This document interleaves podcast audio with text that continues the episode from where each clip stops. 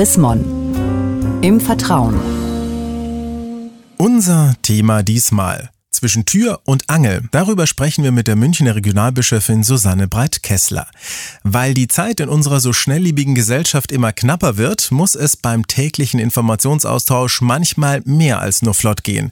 Statt einem persönlichen Gespräch wird nur schnell eine SMS geschrieben und statt am Frühstückstisch mit der oder dem Herzallerliebsten den Tag mit einem entspannten Kaffeeplausch zu beginnen, muss der Zuruf zwischen Tür und Angel beim fluchtartigen Verlassen der Wohnung ausreichen. Frau Breit-Kessler, ist das wirklich so extrem aus Ihrer Sicht, wie ich das gerade eben beschrieben habe, diese zwischen Tür und Angelmentalität? Ich erlebe es schon so in der Arbeit und manchmal auch bei mir zu Hause, dass man so eilig ist und Zeit sparen will und nur noch auf Zuruf reagiert oder andere meint, auf Zuruf in Gang setzen zu können. Warum denn jetzt aber ist es wichtig, nicht alles zwischen Tür und Angel klären zu wollen, sondern sich einfach vielleicht auch mal Zeit zu nehmen? Ja, es ist deswegen wichtig, weil der andere, dem man irgendwas zuruft oder zwischen Tür und Angel erwischt, sich nicht wirklich wertgeschätzt fühlt.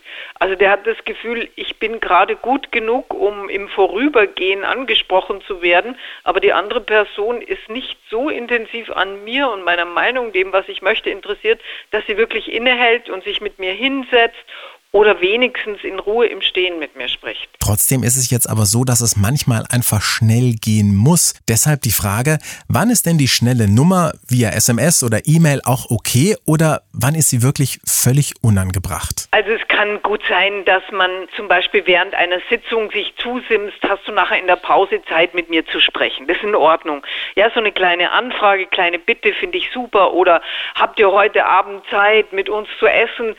Das kann man ja ruhig machen.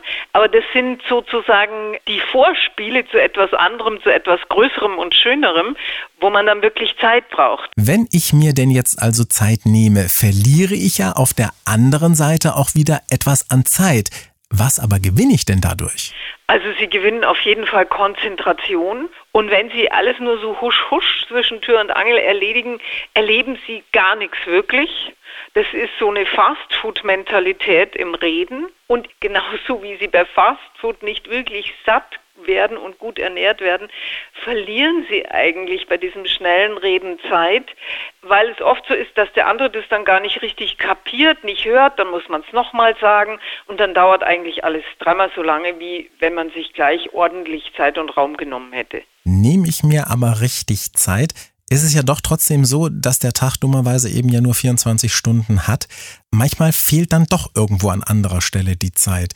Wie gehe ich denn damit dann um? Was kann ich tun, dass mir eben keine Zeit fehlt? Naja, man muss Prioritäten setzen und sich überlegen, was ist für mich wirklich wichtig und was kann warten.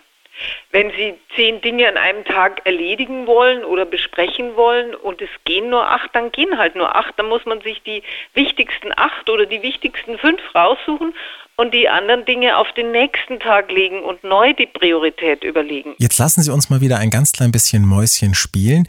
Wie überreden Sie sich denn selbst? Nicht eben wieder ganz schnell den Weg der SMS oder der E-Mail zu wählen, sondern sich wirklich Zeit für den nächsten zu nehmen. Welche Tricks haben Sie da auf Lager? Ich denke intensiv an den Menschen, denen ich jetzt gerade was schreibe oder maile und denke, wäre das nicht schön, ihn oder sie wirklich zu sehen oder seine, ihre Stimme echt zu hören und zu spüren, wie der Mensch reagiert, ob er sich freut oder traurig ist, sich ärgert, dann denke ich mir, mei, da habe ich ja eigentlich viel mehr davon, von so einer intensiven Begegnung. Also ich stelle mir immer meinen Gegenüber vor und denke, oh, das wäre doch toll, ihn wirklich zu sehen. Vielen Dank, Frau Breit-Kessler. Vielen Dank auch für diesen ganz praktischen Tipp. Und mehr zu diesem Thema zwischen Tür und Angel von und mit der Münchner Regionalbischöfin Susanne Breit-Kessler gibt es auch nachzulesen, nämlich in der neuesten Ausgabe des Magazins Chrismon. Ein Blick in das aktuelle Heft lohnt sich allemal. Sie haben darüber hinaus noch Fragen, Anregungen, dann freuen wir uns auch über eine E-Mail. Schreiben Sie an leserbriefe at chrismon.de. Ich sage derweil Dankeschön fürs Zuhören. Bis zum nächsten Mal. Mehr Informationen unter www.chrismon.de